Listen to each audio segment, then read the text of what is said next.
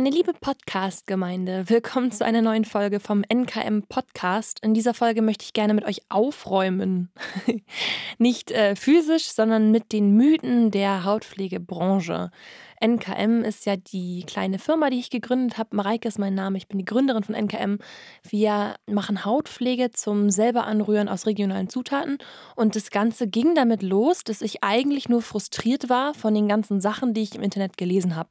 Also ich selber als jemand, der unreine Haut hatte, hat sich sehr, sehr viel informiert zu Haut und Hautpflege und fand in den sozialen Medien unglaublich viele Infos, die teils widersprüchlich und teils rückblickend falsch waren. So.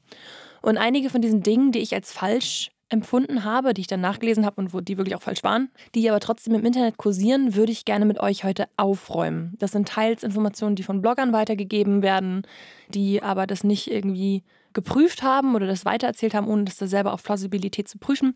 Und all solche Sachen wollen wir heute mal besprechen. Also Mareike räumt auf und das ist auch so ein bisschen der Grund, warum es NKM gibt. NKM war ja nicht von Anfang an eine Firma, sondern ein Informationskanal, wo ich genau sowas gemacht habe, wo ich gesagt habe, Leute, das ist Quatsch und das ist Quatsch und das stimmt nicht und darauf müsst ihr achten. Und war eben so viel kursiert und so viel am Markt passiert. Nochmal gesagt, es gibt eine Diskrepanz zwischen Produzent und Konsument. Also die Produzierenden, die Kosmetik produzieren, haben ein anderes Interesse, nämlich verkaufen, als der Konsument manchmal haben möchte, nämlich bessere Haut.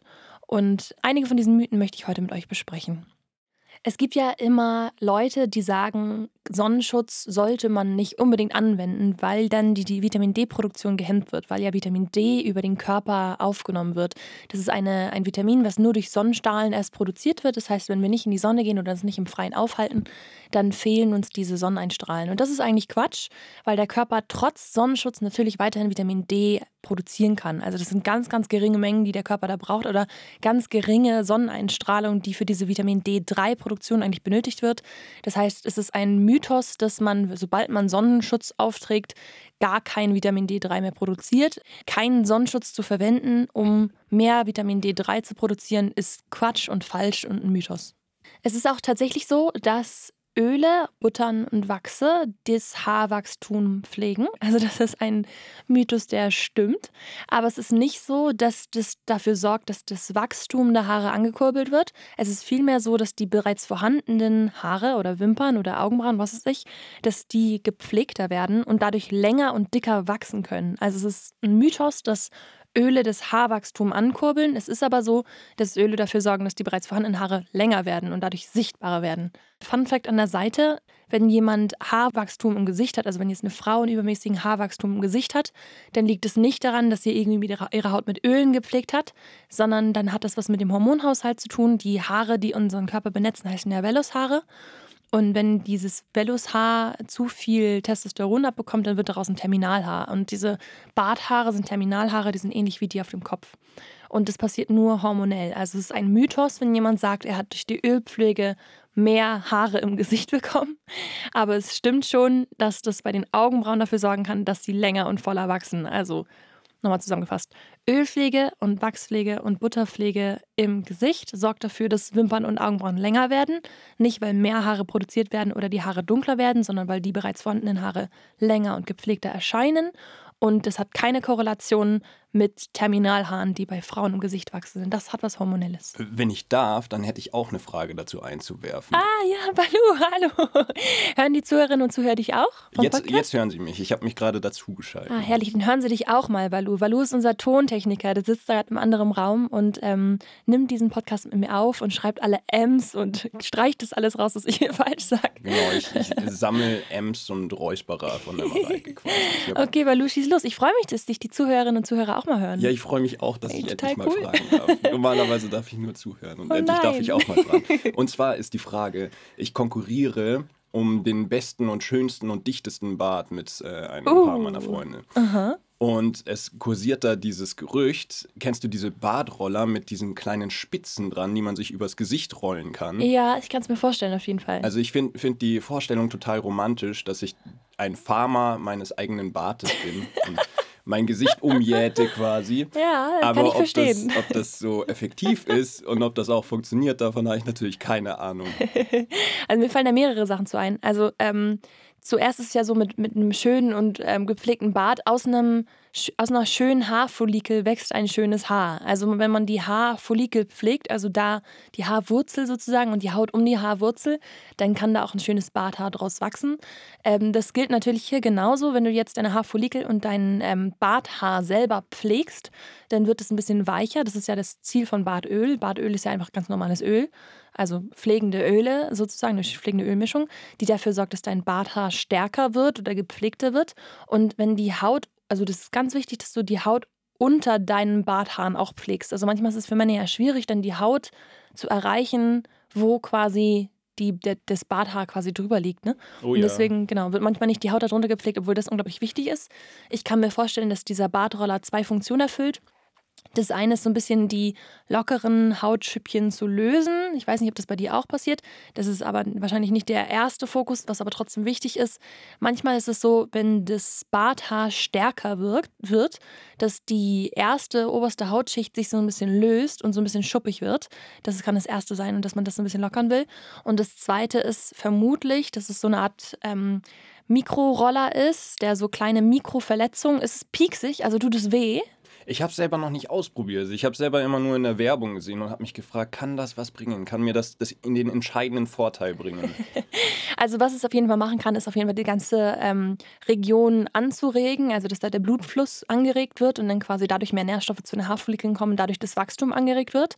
Und das Zweite ist, was sein kann, wenn es so kleine Mikroverletzungen zuführt, dass man in der Haut da suggeriert, Achtung, ähm, da ist ja, muss man irgendwie ein bisschen was retten oder die Haut ist da ein bisschen verletzt. Und dann fängt der Körper an, Kollagen zu bilden. Und Kollagen ist quasi wie das Gerüst der Haut. Heißt, da würde da quasi die Haut unter deinem Bart stabiler werden oder fester, straffer, sagen wir mal. Also es hat wahrscheinlich viele Funktionen. Aber wenn du einen schönen Bart haben möchtest, dann regelmäßig stutzen, regelmäßig stimulieren, also massieren und pflegen, glaube ich. Ich, ich, ich glaube, das reicht mir. Ich glaube, ich brauche mal ein Bild. Wer hat denn gerade den schönsten Bart? Ah, ich, da müsste ich dir ein Bild vom Laurin schicken und da bin ich zu eifersüchtig dafür, glaube ich. Laurin, sein Bart, da kann, kann niemand wirklich mithalten. Hol ihn mal her, den will ich mir mal anschauen.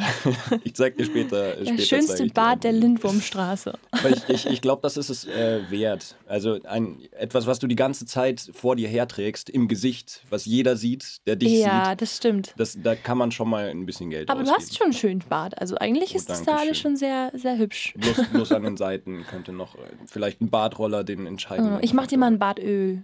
Sehr gerne. Sehr gerne. Bring ich dir mit, mache ich. Gibt es bei NKM äh, Männerpflege für den Bart? Also Hautpflege ist ja Unisex, also es ist ja, also die, unsere Hautpflege, die wir anbieten, sind auch, ist auch für Männer geeignet. Ich, du hast doch was von uns. Hast du nicht den anregenden Lippenbalsam getestet vor allen anderen Leuten? Kann das angehen? Ich äh, durfte den testen, ja. Ich ja, genau. Genau. Und Rosenmandelcreme, haben wir die dir mal mitgebracht? Das wollten nee, wir das mal. Nee, ich haben wir nie gemacht. oh no. Haben wir wahrscheinlich in einem anderen Podcast schon gesagt, dass wir das machen wollen, haben es dann nie gemacht. Oh no, ich mach's nächstes Mal. Also ich habe ein Rezept für ein Badöl, was man selber herstellen kann, auf jeden Fall auch. Sehr genau. interessant. Ich mache unbedingt noch Bartpflege und Körperpflege. Ich werde da jeden Tag nachgefragt, aber ich habe noch so viel anderes Spannendes. Jetzt kommt ein Linien- und Faltenfüller raus. So ein Linien- und Faltenfüller, ist das nicht irgendwie aufregender als so ein Badöl, was man überall bekommt? Ach, da bin ich viel zu jung dafür. für einen Faltenfüller. Ja, ich weiß nicht. Ich habe irgendwie danach zu viel ja, Wirkstoffprodukte oder so besondere Produkte, bevor ich jetzt mich an den ganzen Badöl, Duschöl-Zeug mache. Ja, ist etwas speziell. Ja, das stimmt. Ja. Okay, weiter geht's, oder? Genau. Okay, das war Lu. Jetzt mache ich einfach mal weiter von hier.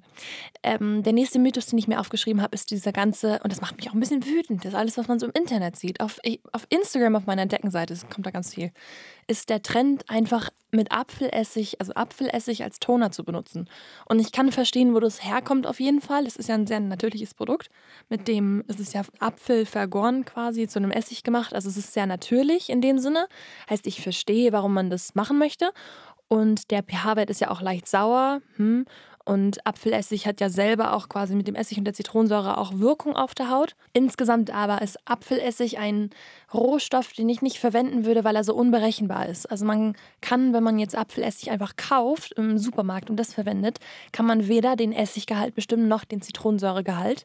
Der pH ist meistens irgendwas zwischen 2 und 3. Es ist eigentlich viel zu sauer für die Haut. Also man müsste danach eh wieder mit einem Produkt arbeiten, was die Haut wieder in den Bereich von 5,5 bringt, wie das ja auch bei jedem Vitamin C-Produkt ist. Jedes Vitamin Vitamin C-Produkt, was auf sich was halten lässt, hat ungefähr ein pH von 2 bis 3. Danach müsste man auch immer einen Toner verwenden. Aber bei Apfelessig für die tonisierende Wirkung ist es absolut nicht geeignet. Und für alle anderen Wirkungen ist es einfach viel zu inkonkret. Also es ist wie so eine Zeitbombe oder wie so ein, wie so ein Überraschungstütchen, wo man eigentlich nicht so weiß, was man damit für eine Wirkung erzielt. Und das finde ich immer ein bisschen ähm, davon lasse ich immer gerne die Finger. Ich bin Fan von der Berechenbarkeit der Hautpflege. Insofern gebt euch keinen Apfelessig pur ins Gesicht von dem Shot morgens. Ich bin kein Gesundheitsexperte, das habe ich eine Weile gemacht. Das war meinem Körper auch zu aggressiv. Es gibt ja Leute, die so morgens einen Shot Apfelessig trinken, um den Körper anzuregen und die Verdauung zu fördern. Da habe ich keinen Kommentar zu. Ich habe es eine Weile ausprobiert, aber ich bin Fan vom sanften Umgang mit der Haut und ein bisschen aggressiveren Umgang, was jetzt Unreinheiten und so Hautprobleme angeht. Aber beim Apfelessig morgens beim Shot müsst ihr selber ausprobieren. In der Hautpflege bin ich Experte, sage ich nein. Dann das ganze Thema Augenpflege. Augenpflege findet man eigentlich in jedem kosmetischen Sortiment, aber ich kann mir nicht vorstellen, was daran wirkungsvoll sein soll. Also ich verstehe schon, dass es ein weiteres Produkt ist, was man Kunden und Kundinnen verkaufen kann, gerade auch weil um die Augen die allerersten Fältchen entstehen.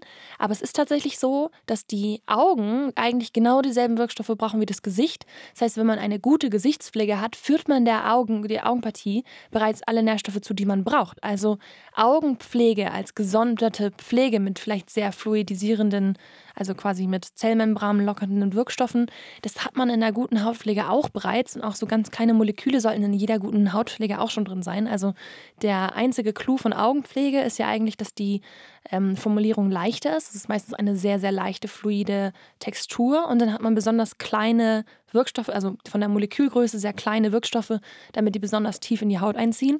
Aber das hat ja eine gute Hautpflege auch schon. Wenn man sich unsere erneuernde Feuchtigkeitscreme anguckt, ich wüsste gar nicht, was ich für Produkte also ich wüsste gar nicht, was ich anders machen würde in der Augenpflege, als das, was ich eh schon bei der neuen Feuchtigkeitscreme gemacht habe. Das heißt, für mich ist Augenpflege eigentlich Quatsch. Das Einzige, was nicht Quatsch ist, ist Fettpflege um die Augen. Und deswegen haben wir ja auch beim DIY-Sortiment eine Lippen- und Augenpflege, weil eben die Haut an den Lippen und Augen ähnlich beschaffen ist. Sie ist bis zu siebenmal dünner als der Rest des Gesichtes und hat nur zwei bis drei Hautschichten.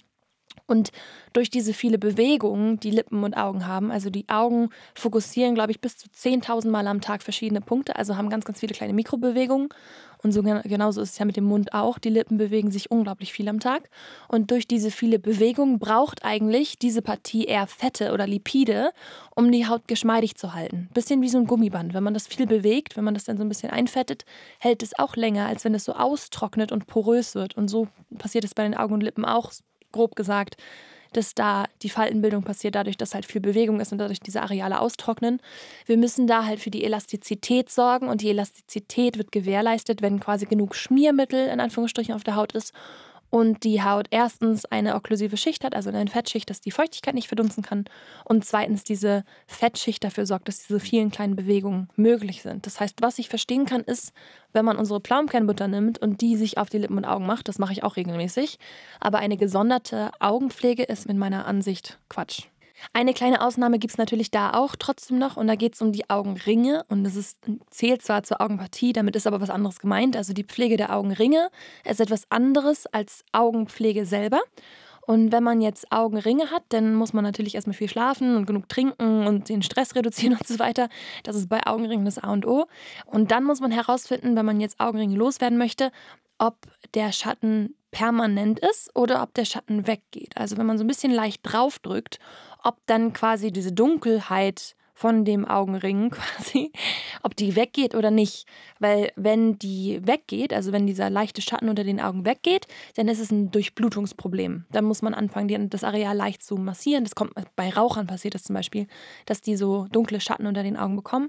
Dann kann man das leicht mit dem Ringfinger massieren morgens und abends. Und da kann es helfen, wenn man eine Augenpflege macht oder eine Augenringpflege mit Koffein oder mit Hyaluronsäure. Also also ein paar Sachen, die so ein bisschen aufpolstern und die Durchblutung fördern fördern und halt dieses Areal unter den Augen beleben. Und da brauchen wir eben ganz niedrig viskose Produkte, um eben tief, also diese, die Haut ist dadurch, dass sie so dünn ist, auch ein bisschen schwieriger zu durchdringen mit Wirkstoffen. Heißt, dann nehmen wir ganz, ganz kleine Moleküle. Und da genau hilft sowas wie Koffein oder Petersilie oder sowas alles, was halt so ein bisschen aufpolsternd, entspannend wirkt und durchblutungsfördernd, damit der Muskel sich da unter ein bisschen entspannen kann und genau durch Durchblutung gefördert wird. Wenn der Schatten nicht weggeht, dann ist es ein Pigmentierungsproblem. Das tritt meistens in so einem, in dem arabischen Raum auf. Also die Menschen im arabischen Raum, die haben schneller Hyperpigmentierungsprobleme. Und wenn der Schatten unter den Augen nicht weggeht, wenn man draufdrückt, dann ist es meistens ein Hinweis auf eine Hyperpigmentierung. Und da würde man zum Beispiel mit Niacinamiden oder Beta-Carotin-reichen oder Retinol-reichen Produkten arbeiten und halt ganz viel Sonnenschutz natürlich, damit wir da die Pigmentierung nicht fördern. Also der Hautschutz Sonnenschutz, der sorgt ja dafür, dass das, die Sonneneinstrahlung nicht auf die Haut treffen können und deswegen weniger Melanin gebildet wird. Und Melanin ist ja das Pigment, was im Endeffekt für Hyper Hyperpigmentierung sorgt. So, also Sonnenschutz, alles Mögliche, was so Vitamin A-Formen sind, also Beta-Carotin bis Retinol und Niacinamide, also Vitamin B. Genau, oder halt sowas wie Süßholzwurzel und Allantoin, also was, ähm, um diese Hyperpigmentierung ein bisschen wegzubekommen, ne? Genau. Und halt den Körper anzuregen, sich da neu zu regenerieren. Aber das ist quasi denn, das ist eigentlich keine Augenpflege mehr. Also ich würde das dann nicht als Augenprodukt verkaufen. Ich würde dann eher sagen, na gut, das ist halt ein Produkt gegen Augenringe. Ne? Das ist nämlich eigentlich was völlig anderes, weil wir da uns speziell auf die Schatten und Augenringe unter den Augen fokussieren. Und wenn man jetzt besonders tiefe Augenringe hat, also die besonders wirklich so physisch sichtbar sind, dann hat das meistens was mit der Genetik zu tun. Also es gibt Leute, die haben einfach genetisch tiefere Augenringe. Aber es ist auch so, dass man tatsächlich mit Schlaf und Feuchtigkeit da was gegen tun kann. Also wenn man gesund, äh, gesund lebt, viel schläft, viel trinkt ähm, und den Stress verhindert, dann wird es auch weniger. Also Stress sieht man dem Körper ja an, besonders auf der Haut und das ist ein Symptom. Denn diese ganze Partie mit Seife und Gesicht. Also, ich meine, jeder weiß inzwischen, dass man auf jeden Fall mit Stückseife und Handseife sein Gesicht nicht wäscht. Aber auch alle möglichen anderen Seifen sind einfach nicht fürs Gesicht geeignet. Auch wenn da drauf steht Gesichtsseife. Das ist wirklich völliger Quatsch. Weil diese Stückform sorgt dafür, dass da ganz, ganz viele Tenside enthalten sind, die eigentlich viel zu aggressiv sind für die Haut. Also, es ist ja so, dass alles, was wasserbasiert reinigt. Also keine Ölreinigung, sondern irgendwie, wenn man Wasser und Seife miteinander kombiniert und damit ins Gesicht geht. Alles, was Wasser kombiniert reinigt, muss sehr starke Tenside haben, damit es überhaupt schäumt, damit es überhaupt irgendwie von der Haut was runterlöst, weil also Gleiches löst Gleiches ist ja das Prinzip bei der Ölreinigung, beziehungsweise können wir da Emulgatoren nehmen, um ganz sanft die ähm, Schmutzpartikel von der Haut runterzunehmen. 80 Prozent oder 90 Prozent aller Schmutzpartikel sind sowieso fettbasiert, also fettlöslich und gar nicht wasserlöslich. Und wenn wir jetzt versuchen wollen, auf Zwang mit Wasser zu reinigen und dann quasi Seife nehmen, dann brauchen wir so viel Tensid, was so viel körpereigene Substanzen, die ja auch fettlöslich, also lipophil sind, dass wir ganz, ganz viele körpereigene Substanzen runterwaschen und dann auch das Austrocknen wirkt. Und dazu kommt, dass wenn man Stückseife hat, also Flüssigseife verstehe ich. Also man kann auf jeden Fall ein Reinigungsgel machen, wie unser erfrischender Reiniger mit Plantapon ne, oder Kollagentensid, was so sehr sanfte, mousseartige Schäume erzeugt. Aber das ist quasi so, da haben wir einen Handlungsspielraum von 20 Prozent. Also man kann wirklich nicht so viel ausweichen. Man muss halt wirklich ein sehr sanftes Tensid nehmen, dann ist sowas möglich. Aber sobald man auf Stückseife geht, muss man, damit es auch hält, damit diese Stückfunktion kommt, ist es erstens ein super saurer pH und zweitens äh, ein super alkalischer pH, Entschuldigung. Und zweitens, damit diese Stückform geht, braucht man auch super, super viele Tenside. Also es ist eigentlich, also wenn ihr eine Gesichtsseife verwendet, dann denkt an mein böses Gesicht, wirklich. Das ist totaler Quatsch. Ähm, Micellenwasser und Reinigungstücher und sowas alles solltet ihr natürlich auch aufbrauchen, aus zwei Gründen. Micellenwasser ist auch einfach Wasser mit Tensid. Würde ich auch lieber mit einem Reinigungsöl. Das ist einfach viel hautfreundlicher, mit einem Reinigungsöl zu arbeiten. Also es ist genauso wie, als würde man noch raffinierten Zucker essen. Ja, das ist für den Körper einfach nicht so gut. Man muss wirklich irgendwie auf Kokosblütenzucker oder, oder Honig oder Agavendicksaft sowas umwechseln. Das ist ähnlich mit ähm, Micellenwasser auch. Ich weiß, wie praktisch das ist, aber im Endeffekt nehmen diese Tenside in diesem Wasser viel zu viel von den körpereigenen Substanzen weg. Und Micellenwasser ist eigentlich auch meistens sehr aggressiv. Dazu die Reinigungstücher, wenn ihr die Reinigungstücher verwendet, ich weiß, dass es auch sehr praktisch ist, da drin sind, ist aber auch eigentlich so, so eine Art von Micellenwasser, also Wasser mit Tensid in den Reinigungstüchern. Heißt, wenn ihr mit Reinigungstüchern reinigt, müsst ihr danach immer noch mit einem zweiten Reiniger drüber, der euch quasi die Rückstände von den Reinigungstüchern von der Haut runternimmt, weil sonst bleiben die Tenside auf der Haut und das ist auch nicht so gut. So, genau. Also in Kurzform, never ever Seife ins Gesicht auch keine flüssige Handseife. Und idealerweise steigt ihr auch von diesen ganzen Reinigungsstückseifen, wo Leute sagen, das ist fürs Gesicht und alles gut, auf Reinigungsöl um. Es gibt auch Seifstücke, die keine Seife sind. Das ist manchmal das Argument, dass sie sagen, äh, meine Seife, meine Reinigungsgesichtsseife ist ja gar keine Seife, das sind nur waschaktive Substanzen oder das ist irgendwie nicht Seife selbst. Alles dasselbe. Noch ein Mythos, den ich bei mir mal tatsächlich selber manchmal entdecke, ist, wenn die Haut rubbelig wird, dass man dann gleich ein Peeling macht, weil man denkt, man kann ja alles, was auf der Haut rubbelig ist, wegpeelen. Und das ist ein Trugschluss. Aus dem Grund, dass die rubbelige Haut auf der Haut uns zeigt, dass da im Zusammenspiel mit den Hautfunktionen nicht irgendwas, also dass da irgendwas schiefgegangen ist und deswegen die Haut rubbelig wird. Und dass man das einmal wegpeelen möchte, was man da für Peeling ähm, oder für rubbelige, rubbeliges Zeug auf der Haut hat, dass man das Gefühl hat, das muss man wegpeelen oder wegrubbeln, das kann ich nachvollziehen. Aber nachdem man das gemacht hat, muss man sich direkt um die Ursache kümmern und rausfinden, was ist denn da bei mir gerade rubbelig. Und statt dann also ich glaube, viele Leute tendieren dazu, dass, dass sie peelen und dann ist es weg und am nächsten Tag ist es wieder da, dann ist die Haut wieder rubbelig und dann peelt man mehr. Und dann hat man manchmal das Gefühl, naja, mehr Peeling bedeutet auch glattere Haut in dem Sinne. Also das ist der Trugschluss, den ich gerne aufklären möchte. Es bedeutet nicht, dass du umso mehr du peelst, desto glatter deine Haut wird. Das ist nämlich Quatsch. Denn die Hautrubbeligkeit ist, gehört eigentlich mit der trockenen Haut einher. Also man merkt, dass bei rubbeliger Haut die natürlichen Funktionen nicht ganz ablaufen können. Meistens fehlen denn dann Fette weil das Rubbelige, was man auf der Haut merkt, ist quasi der Korneozyt, also die alten Hautschüppchen, die sich gelöst haben aus dem Mörtel. Und wenn man sich die Barriereschutzschicht nochmal ins Gedächtnis ruft, die Barriereschutzschicht ist ja quasi Hautzellen, die den Zellkern verloren haben, die zu einem Korneozyt geworden sind, also ein Hornplättchen, also ähnlich wie aus, aus das unsere Haare bestehen quasi ein Hornplättchen und der wird in der Barriereschutzschicht festgehalten mit meistens Lipiden, also fettbasierten Mörtel, also so eine Art Kleber, die das auf der Haut halten und das ist eine Barriereschutzschicht, die schützt uns.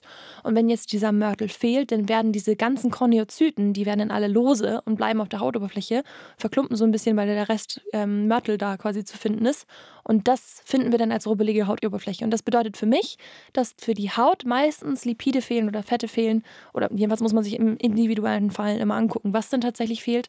Aber rubbelige Haut bedeutet nicht mehr peelen, sondern bedeutet, guck dir an, was in deiner Hautstruktur fehlt und was du vielleicht kurzzeitig dazu cremen musst, bis deine Haut das wieder von selber produziert.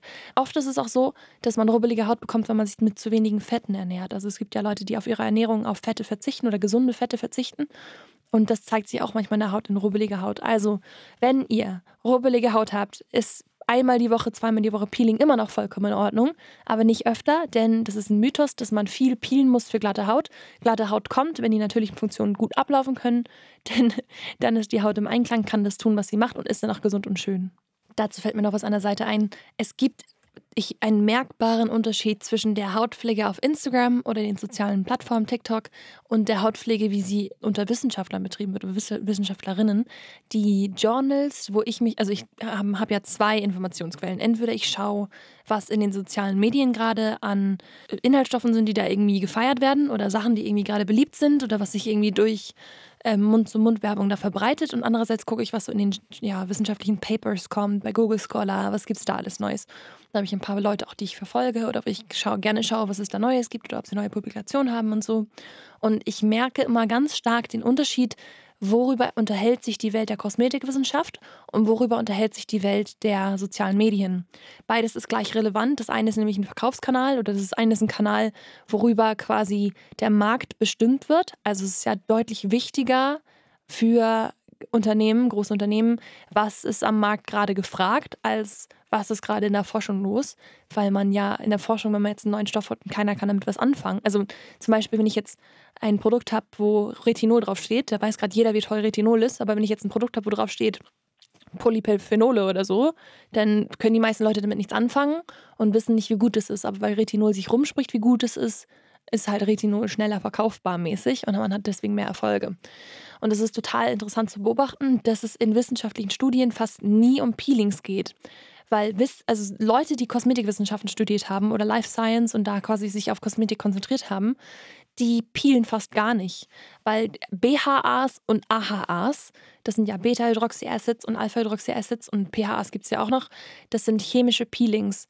Und das wird so selten verwendet in der Kosmetikwissenschaft, weil meistens gesagt wird, dass man die Haut intakt lassen möchte eben weil diese ganzen alten Hautschüppchen und so weiter auch Teil der Schutzschicht der Haut sind. Also wenn man sich diese professionelle Kosmetikwissenschaft anschaut, besonders im Naturkosmetikbereich, dann ist es sehr, sehr, sehr selten, dass man da über Peelings spricht und viel öfter wird quasi um die Regeneration, die Barriereschutzschicht, der Hydrolipidfilm, aufbauende Substanzen gesprochen, als über Substanzen, die entnommen werden. Und BHAs, AHAs sind all solche Sachen, die in den sozialen Medien total gefeiert werden gerade, die aber in der Wissenschaft irgendwie kaum Aufmerksamkeit bekommen. Und das finde ich irgendwie total interessant. Naja, so viel dazu. Neuer Mythos. ähm, Falten, das ist auch eine Sache. Ich laufe jeden Tag ähm, an einer Apotheke vorbei, wo eine Creme auf ein Gesicht aufgetragen wird in so Kreuzen und in so Pfeilen, als würden die so Injektionen machen. Also genauso da, wo man Botox spritzen würde, haben sie diese Creme aufgetragen und haben darauf geschrieben zur Faltenbekämpfung oder ne, um Falten wieder aufzufüllen. Und Falten sind irreversibel. Also es sei denn durch Laser und es sei denn durch den Dermatologen, der radikalere Methoden verwendet als Hautpflege oder Kosmetik. Falten, wenn sie schon mal passiert sind, sind irreversibel. Faltenprävention ist das A und O. Vorzeitige Faltenbildung ist ja mein Lieblingswort in diesem Zusammenhang, denn wenn eine Falte bereits entstanden ist, kann keine Creme die Falte dauerhaft wieder befüllen. Es ist das gleiche wie bei Zellulite, weil Zellulite ist eine genetisch bedingte erschlaffte Bindegewebsform quasi. Also da kann durch Sport und Pflege und Massage natürlich ein bisschen was gemacht werden, aber die grundlegende strukturelle Schwierigkeit, die wir da finden, ist dauerhaft zu beobachten. Also es ist halt so, dass du nicht irgendwie plötzlich durch eine Creme, Antizellulite-Creme, deine Zellulite los wirst. Und dasselbe ist auch mit Falten. Was wir gemacht haben ist, und da finde ich einfach das Wort so schön. Wir haben jetzt einen Linien- und Faltenfüller im Sortiment und der macht mich glücklich, weil der auf zwei Weisen funktioniert. Und das ist auch das, warum man das Faltenfüller nennen darf. Also man darf Produkte in der Hautpflege Faltenfüller nennen, wenn sie kurzfristig die Haut aufpolstern. Und das macht auch der Linien- und Faltenfüller. Der hat einen Soforteffekt mit Hyaluronsäure und verschiedenen Wirkstoffen. Der Magenis heißt der Wirkstoff, der wird aus Majoran gewonnen. Dazu haben wir Petersilie drin und eine Form von Stevia. Und die ganzen Substanzen haben quasi zur Folge, dass die Haut sich da so ein bisschen entspannt und deswegen ein bisschen aufgepolstert wird und die Hyaluronsäure dann Feuchtigkeit einbringt und optisch sich die Falte in einem Soforteffekt lindert. Dazu ist bei uns im Linien- und Faltenfüller, das als kleiner Exkurs, auch Substanzen drin, die langfristig das Bindegewebe stärken und dadurch quasi eine festere Hautstruktur sorgen und deswegen ein, langfristig die vorzeitige Hautfalterung ähm, verhindert wird oder herausgezögert wird, sagen wir mal so. Aber eigentlich, das sagen wir auch ganz klar im Linien- und Faltenfüller, es ist nicht dauerhaft die Falten gemindert werden. Der Gedanke dahinter ist nur, dass man für einige Zeit die Falte auffüllen kann und dass man natürlich mit Substanzen dafür sorgen kann, dass ähm, die Hautstruktur gestrafft wird und Falten später kommen, quasi. Aber es ist natürlich erstens immer noch eine genetische Sache und zweitens, ähm, sobald quasi eine Falte entstanden ist, kann man wirklich nur mit radikaleren Methoden, die man beim Dermatologen machen kann, die Falte wenn überhaupt, bin ich mir gar nicht so sicher überhaupt. Ähm, aber dann ist quasi der Gang zum Dermatologen der sinnvollere Weg. Das kann man dann mit Hautpflege irgendwann nicht mehr machen. Also, wenn ihr irgendwo lest, füllt eure Falten dauerhaft auf, dann wisst ihr, das ist tatsächlich auch verboten. das darf man nicht sagen. Aber es, ähm, es, hängen tatsächlich in München Plakate rum, wo Leute sagen, füllt deine Falte dauerhaft auf. Und immer wenn ich daran langlaufe, denke ich, oh, naja, das können ja nur Leute glauben, die das nicht wissen. Und das ist dann irgendwie ein bisschen irreführend, wenn du mich fragst. Naja viele, viele Fakten heute, aber einen habe ich auf jeden Fall noch für euch. Und zwar sollte man Haare niemals im nassen Zustand kämmen. Und zwar gibt es so eine Firma gerade, die Werbung schalten für eine Haarmaske, die man rein tun soll in die Haare und dann die Haare durchkämmen. Und da rollt es mir die Haare auf, aus dem Grund, weil die Haare, Haarstruktur ist wie eine Schuppenschicht aufgebaut. Also wenn ihr eure Haare mal anfasst und gegen den Strich reibt mit Daumen und Zeigefinger, also quasi von unten nach oben, dann werdet ihr sehen, dass sich das ganz unangenehm anfühlt. Und wenn man von oben nach unten streicht, ist alles okay. Aber andersrum streicht man gegen die Schuppenschicht, wie bei Fischen, als würde man nicht vom Kopf zur Flosse, sondern von der Flosse zum Kopf streichen. Ich sehe Valude das gerade ausprobiert. Süß. Aber die ähm, Schuppenschicht ist, wenn man Haare pflegt, geöffnet. Also das ist ja der ganze Sinn dahinter. Wenn man Wärme hat oder bestimmte Substanzen in Shampoos, dann öffnet man diese Schuppenschicht, damit die Pflege da eintreten kann und dann schließt man diese Schuppenschicht wieder. Das passiert zum Beispiel, wenn man nach dem Föhn nochmal na, ähm, kalt nachföhnt, dann schließt man die Schuppenschicht, deswegen glänzt das Haar mehr. Oder wenn man nach dem Duschen, nach dem warmen Duschen nochmal kalt seine Haare abduscht, dann schließt man auch die Schuppenschicht, dann glänzen die Haare mehr und haben eine bessere Struktur. So oder so, also sind fester, wenn sie dann wieder trocken sind. So oder so, wenn die Haare nass sind und warm, ist diese Schuppenschicht auf. Und das bedeutet, dass das Haar viel fragiler ist, weil man da quasi diese Struktur geöffnet hat und das Haar ist viel brüchiger als vorher. Und wenn man dann kämmt oder reißt oder rubbelt oder was weiß ich, dann ist die Haare, dann brechen da so viele Haare ab. Das heißt, es ist so ein Quatsch, nass seine Haare zu föhnen, gerade wenn jemand lange Haare haben möchte, weil die alle quasi am Kopfansatz abbrechen. Und das ist auch eine Sache, die man in der Haarpflege ganz viel liest, ist, dass es eigentlich gar nicht darum geht, die Spitzen zu schützen. Klar, die sind trocken und länger, aber der Ansatz ist viel wichtiger. Also es gibt ja Leute, die sagen, ich glätte nur meinen Ansatz, aber nicht meine Spitzen, weil meine Spitzen so kaputt sind. Aber andersrum, wenn man den Ansatz, die Haare am Ansatz schon schädigt, dann brechen sie ja viel früher ab. Also ich würde immer bei meiner Haarpflege eher auf meinen Ansatz und den Teil nah an den Haarwurzeln achten, als auf die Spitzen, weil die Spitzen kann man zur Not ja abschneiden. Wenn jetzt meine Haare abbrechen auf der Höhe der Ohren, dann habe ich ein großes Problem in dem Sinne. Also vor der Dusche Haare kämmen und dann möglichst nicht verwuscheln ist der Clou. ähm, und das wisst ihr ja alles, Shampoo gehört nur in die, an den Ansatz. Shampoo muss man mindestens eine Minute einmassieren, um da den Talg und die alten Hautschüppchen zu lösen. Auch tatsächlich mit den Fingerspitzen gut massieren, dann fördert man auch die Durchblutung. Damit pflegt man auch seine Haarwurzel und nicht quasi Shampoo mit in die Spitzen. So sorgt man dafür, dass sich die Haare, wenn man sie vor der Dusche gekämmt hat, in der Dusche nicht so verwuscheln auch, also dass sie quasi bereit bleiben für den Conditioner. Und Conditioner ist ja eigentlich nichts anderes als eine Emulsion, also eine Creme, Körpercreme, so auf sauer eingestellt. Also Conditioner haben meistens ein pH von drei oder so, weil das die Schuppenschicht schließt, so. Und dann quasi so geschmeidig machende Substanzen in den Conditioner reingeben, dass die Haar halt, also dass quasi, wenn die Schuppenschicht geschlossen ist, dass da noch eine Schutzschicht drüber ist, dass das Haar stabiler ist. Das ist ja der ganze Sinn von Conditioner. Also Schuppenschicht schließen und weitere Substanzen hinzufügen, die die Haare so ein bisschen ähm, noch eine weitere Schutzschicht quasi drum machen. Die Standardinhaltsstoffe in der kommerziellen Kosmetik ist das Silikon. Silikon ist einfach eine Form von Erdöl quasi, die sich um, die, um das Haar quasi schließen, um das fast wasserdicht zu versiegeln. In der Hautpflege war es ganz, oder in der Naturkosmetik war es ganz lange Seidenprotein. Das benutzen wir aber auch nicht, weil Seidenprotein tatsächlich das Protein von der, von der Seidenraupe ist. Also es ist nicht vegan. Ähm, ganz furchtbare Anbaubedingungen. Ja, ich bin noch dabei, dass ich ein Conditioner-Rezept mache. Ich habe da noch nicht so richtig die Ahnung, welche Rohstoffe ich da reingeben soll, die vegan und tierversuchsfrei sind. Aber so oder so, das ist das, was der Conditioner macht. Den macht man ab den Ohren, quasi Höhe der Ohren in die Länge. Und die Art, wie man den Conditioner am idealsten aufträgt, ist so ein bisschen, als würde man das einstreichen. Also umso mehr ihr, also umso öfter die Bewegung der Hände von oben nach unten die Schuppenschicht entlang streicht, desto besser kann der Conditioner arbeiten. Also wenn man ihn einfach eincremt irgendwie, dann kann er nicht so gut wirken, als würde man sich Strähne für Strähne nehmen und dann quasi das so durch die Finger laufen lassen. Also ich mache immer Zeigefinger und Mittelfinger, darin zwischen halte ich quasi die Strähne und streiche mit meinen Fingern den Conditioner in meine Haare ein. Also das eine ist nur Shampoo in die in den Ansatz und dann quasi Conditioner richtig einmassieren. Und das andere ist eine Haarmaske mit einer Haarbürste einzukämmen. Das ist der größte Quatsch überhaupt. Und wenn ihr eure Haare alle abbrechen, dann wisst ihr warum. es geht da halt nur darum, ich glaube, ich weiß auch, warum die Firma das macht, dass man das gut verteilt, weil die allermeisten Leute nicht wissen, wie man den Conditioner verteilt. Und es viel aufwendiger wäre, den Leuten die richtige Technik zu erklären, wie man Conditioner richtig anwendet. Naja, aber wenn ihr eine Sache heute mitnehmt, dann ist es keine Seife ins Gesicht und keine Bürste auf nasse Haare. Genau. Da bin ich schon eine ganze Menge losgeworden. Also jetzt fühle ich mich auch irgendwie ein bisschen leichter als vorher, weil ich habe irgendwie so ein unglaubliches Redebedürfnis, wenn ich Sachen im Internet sehe, die kursieren, wo ich denke, oh Gott. Und das Problem am Internet ist ja, dass sich Leute ihre Meinung, es haben Leute Reichweite, die das nicht irgendwie nachschauen oder wissenschaftliche Journals haben oder so, die nicht wissen, wo sie gucken können, ob es stimmt. Und wenn halt solche Mythen wieder und wieder wiederholt werden, weil neue Produzenten von Content sich das bei anderen Produzenten für Content abgucken, dann entsteht halt diese, dieser Schneeballeffekt, dass sich irgendwie so ein Mythos irgendwie breit. Das ist natürlich so funktioniert die Welt, ja. Ich darf mich darüber nicht ärgern.